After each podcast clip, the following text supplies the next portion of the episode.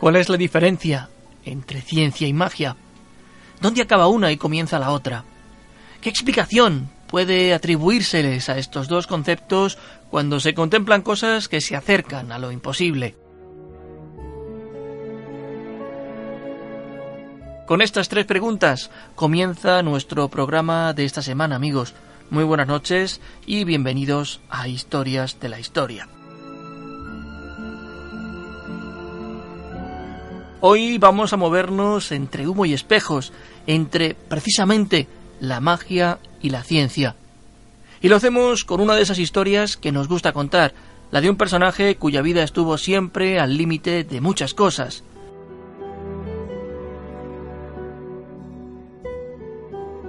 Esta noche, en Historias de la Historia, movemos los engranajes de nuestra máquina radiofónica del tiempo para hablaros de un personaje peculiar, el increíble Harry Houdini. En el día de hoy, cautivo y desarmado el ejército rojo, han alcanzado las tropas nacionales. Los diputados, hay un, un, teniente coronel que con una pistola sube hacia la tribuna, en estos momentos apunta. Es un... Estamos viviendo momentos muy graves para nuestra vida democrática. Y en estas circunstancias quiero dirigirme directamente a todos trenes de cercanías que circulaban Esto es Historias de la Historia.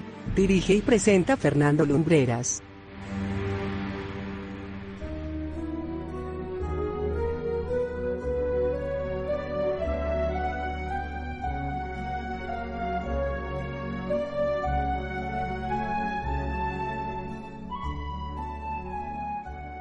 La vida de Houdini nace lejos de los focos y de los escenarios, lejos de los desafíos a la lógica y a la razón.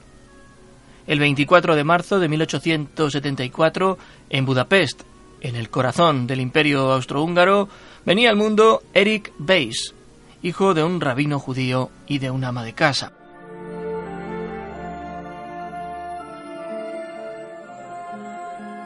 He aquí que la familia pronto tendría que trasladarse a los Estados Unidos.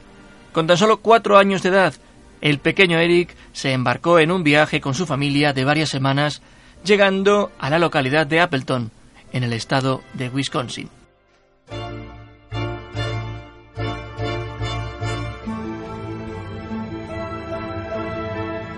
En aquella América rural, su niñez transcurrió tranquila, aunque con bastantes apuros económicos. La familia estaba muy unida, se adaptaron muy pronto al estilo de vida de su país de acogida y podría decirse que estaban perfectamente integrados en la comunidad.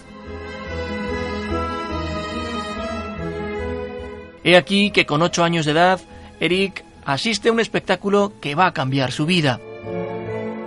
Su padre le lleva a ver a un mago ambulante que iba de pueblo en pueblo exhibiendo sus trucos de prestidigitación. Aquello al muchacho le fascinó. Pero más allá de los trucos o de hacer aparecer y desaparecer objetos, lo que realmente le llamó la atención fue el hecho mismo del espectáculo. El ponerse ante una multitud y lanzar un show que a la gente le resultara entretenido. Con nueve años de edad, Eric y unos muchachos del barrio en que vivía montaron un pequeño circo.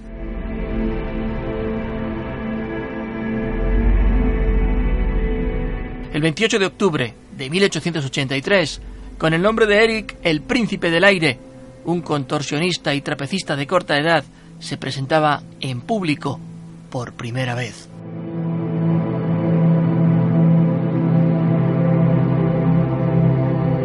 Lo cierto es que el carácter de nuestro personaje de hoy era tremendamente emprendedor y no tuvo ningún reparo en abandonar su hogar familiar para viajar por el país en busca de fortuna.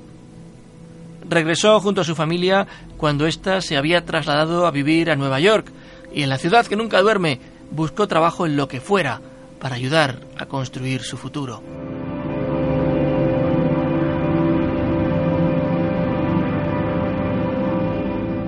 En el tiempo libre que le quedaba, que no era mucho, aprendía y perfeccionaba juegos de magia y practicaba deportes como la natación.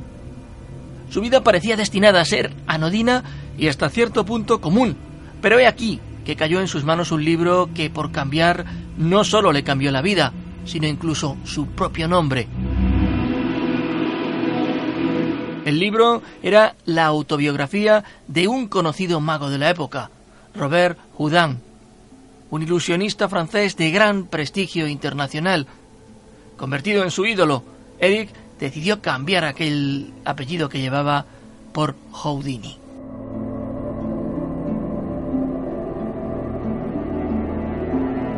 Aunque comenzó su carrera como mago chistoso haciendo juegos de cartas y otros efectos, pronto comenzó a considerar practicar el escapismo.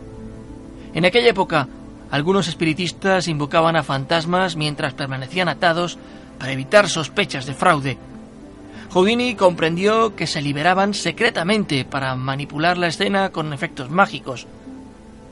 Él decidió que tal vez escaparse podría ser un número en sí mismo.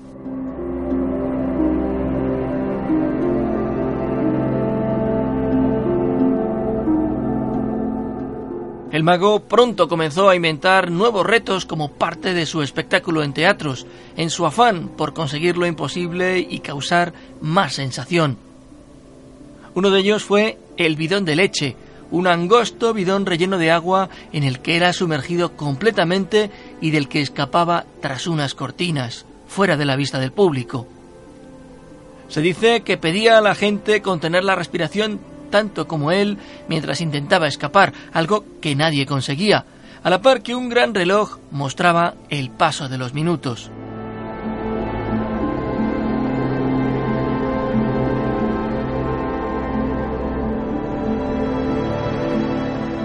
La realidad era que solía escapar al poco de entrar. A veces se sentaba durante un rato a leer el periódico mientras la orquesta tocaba música para imprimirle mayor emoción al número. Entonces levantaban la cortina y aparecía Houdini culminando el número.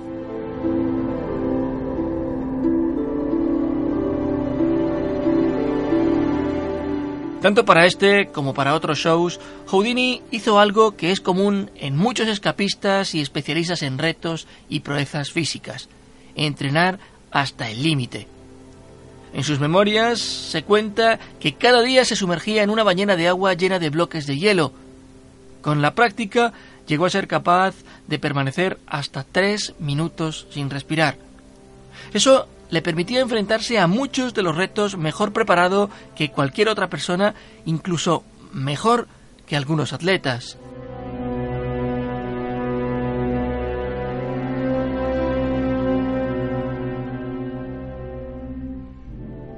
Hay quien dice que una obsesión de Houdini era la muerte. A partir de cierto momento en su carrera, casi todos sus retos supusieron un enfrentamiento directo con un riesgo mortífero, un peligro de muerte real que cautivaba al público. Tanto que algunos abandonaban la sala antes de que terminara el espectáculo. Curiosamente, Houdini había tenido un accidente en un río siendo pequeño, con siete años, y estuvo a punto de perecer ahogado. Es interesante que muchos de sus retos tengan como protagonista precisamente la inmersión en agua, en bidones, en acuarios, en ríos, en los que siempre acababa burlando a la muerte.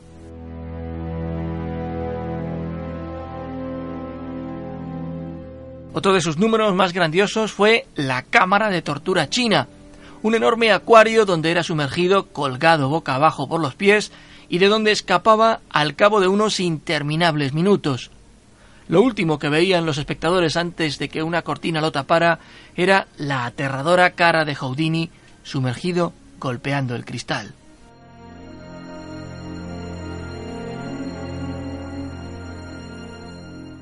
La cámara de tortura china era muy parecida a la que aparece en la película ambientada además en la época El truco final.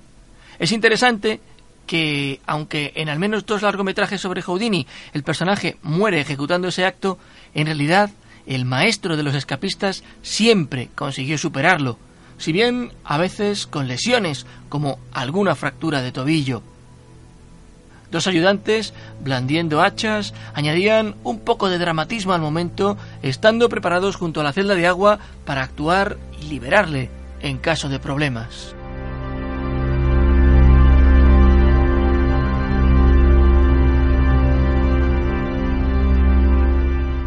A medida que pasaban los años, el físico de Houdini no era el mismo que en su juventud, de modo que tuvo que abandonar algunas de sus proezas.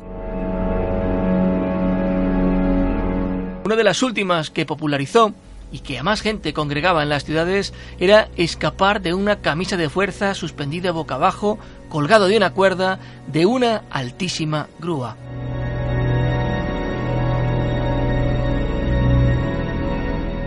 Lo hizo en Times Square, en Nueva York, en Washington y en muchas otras ciudades, pero la tarea era agotadora y Houdini solía acabar dolorido, por lo que comenzó a buscar otras salidas artísticas.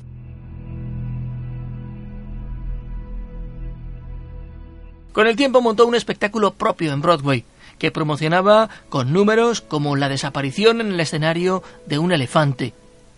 También empezó a dedicar su tiempo a otras aficiones, quiso ser recordado como uno de los pioneros de la aviación y en 1910 fue la primera persona en volar sobre el cielo de Australia.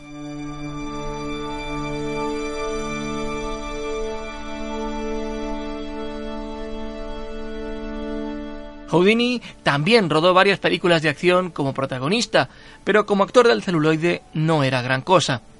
Esas cintas que se han podido recuperar son buenos documentos gráficos sobre sus escapatorias, aunque la gente las consideraba a veces trucos de cámara y no eran tan efectistas como en directo. También probó suerte como empresario en la industria del cine, algo que con el tiempo abandonaría.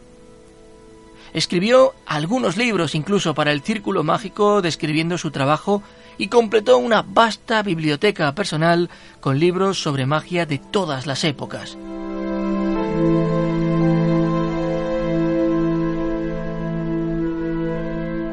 La última parte de su carrera la dedicó a una faceta muy especial, ser el azote de los espiritistas. Los millones de muertos de la Primera Guerra Mundial, así como los avances en la ciencia, la electricidad y el cambio de siglo, habían producido un resurgimiento de lo paranormal. Eran cuestiones poco entendidas todavía, pero misteriosas y fascinantes para el gran público, que había perdido recientemente a muchos de sus seres queridos. En salones de espectáculos, mediums y espiritistas hacían su negocio contactando supuestamente con el más allá.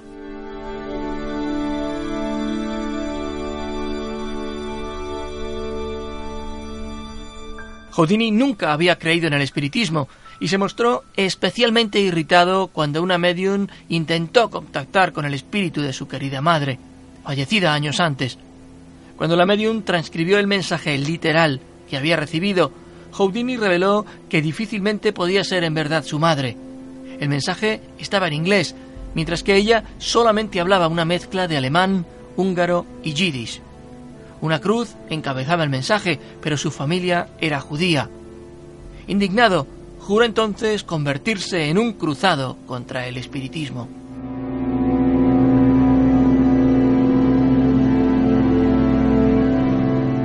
Obviamente, mediums y espiritistas usaban trucos que difícilmente escaparían al escrutinio de un mago. Armado con sus conocimientos y a veces con disfraces, se presentaba en reuniones para desenmascarar a los fraudes. Publicó artículos en la revista Scientific American y declaró contra el espiritismo ante el Congreso, dejando en ridículo a los creyentes de lo paranormal. ofreció premios a quien demostrara tener auténticas habilidades sobrenaturales, pero nunca fueron otorgados a nadie, pues sus engaños siempre eran descubiertos por el mago.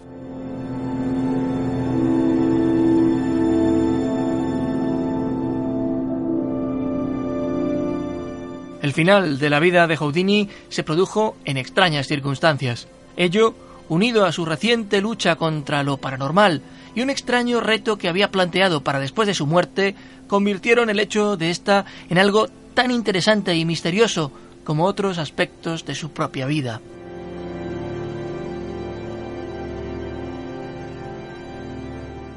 En octubre de 1926, en Montreal, unos estudiantes universitarios se dirigieron a Houdini mientras descansaba tras haber terminado uno de sus espectáculos. Uno de ellos le retó a recibir unos cuantos golpes en el abdomen para comprobar si su resistencia física era tan legendaria como se decía. El mago aceptó sin miedo. Sin embargo, antes de que pudiera prepararse adecuadamente, recibió un primer puñetazo de alguien llamado Jocelyn Gordon Whitehead, quien supuestamente podría ser una estrella de boxeo de la universidad y del que apenas se tienen datos. A este primer golpe siguieron varios más. El mito dice que si bien Houdini aguantó el envite como un buen actor, estos golpes le generaron una rotura de apéndice que ya estaba inflamado, por lo que también se ha de aceptar la posibilidad de que simplemente recibiera los golpes y en los siguientes días su apendicitis se transformara en peritonitis.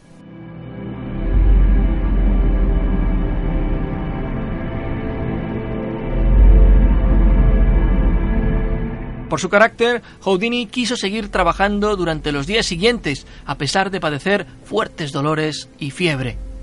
Finalmente, sufrió dos desmayos en una actuación y fue hospitalizado.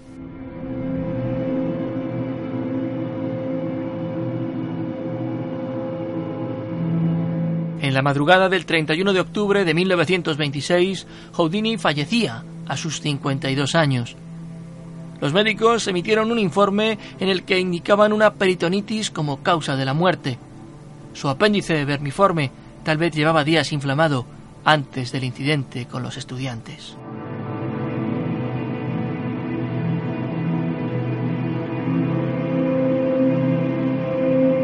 El entierro se realizó a los pocos días.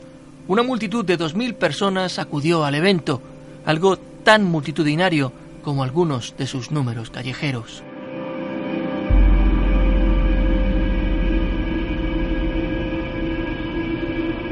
Tras muchos años luchando contra lo paranormal, el mago había diseñado un reto definitivo aprovechando su propia muerte, y de un código secreto que compartió con su mujer consistente en diez palabras secretas.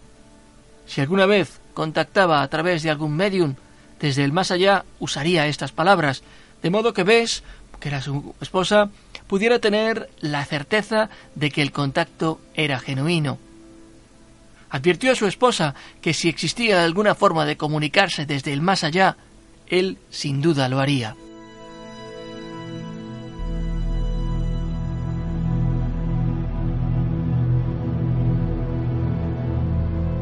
Diversos espiritistas aseguraron haber entrado en contacto con el espíritu de Houdini, especialmente uno llamado Arthur Ford, aunque su mujer nunca recibió el código secreto. Llegaron a publicar historias falseando incluso el testimonio de la viuda para hacer creer que había aceptado el código, pero nunca fue así.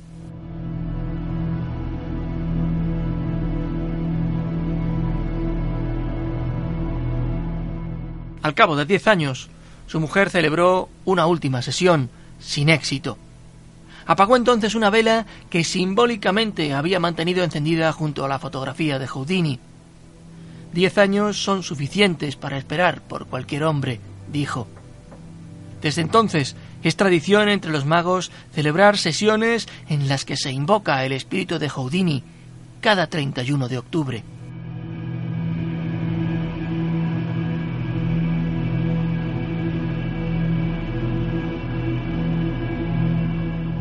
Y no queríamos despedir el programa de hoy sin que tocaseis la historia con vuestros propios sentidos. Lo que vais a escuchar a continuación es un fragmento de la única grabación sonora que se conserva de la voz de Harry Houdini. Es esta. Ladies and introducing my original invention the water torture cell, although there is nothing supernatural about it, I am willing to forfeit the sum of one thousand dollars to anyone who can prove that it is possible to obtain air inside of the torture cell when I'm locked up in it in the regulation manner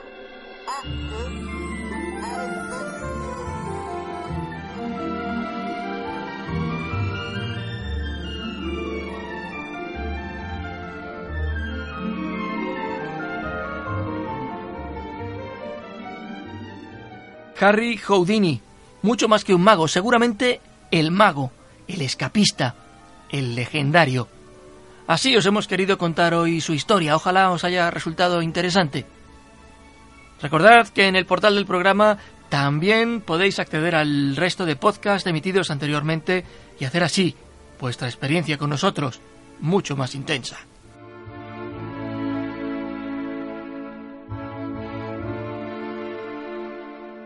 Regresaremos muy pronto en este mismo punto del ciberespacio. Hasta entonces, muy buenas noches y buena suerte.